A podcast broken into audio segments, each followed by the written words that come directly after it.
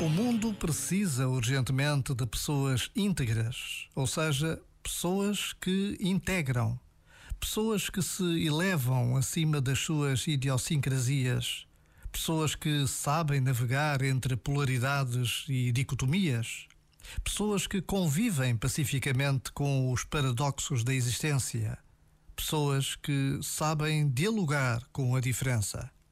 O mundo precisa urgentemente de pessoas florescidas, tanto na dimensão humana como na dimensão espiritual.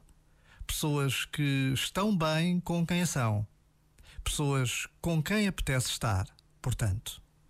Já agora, vale a pena pensar nisto. Este momento está disponível em podcast no site e na app.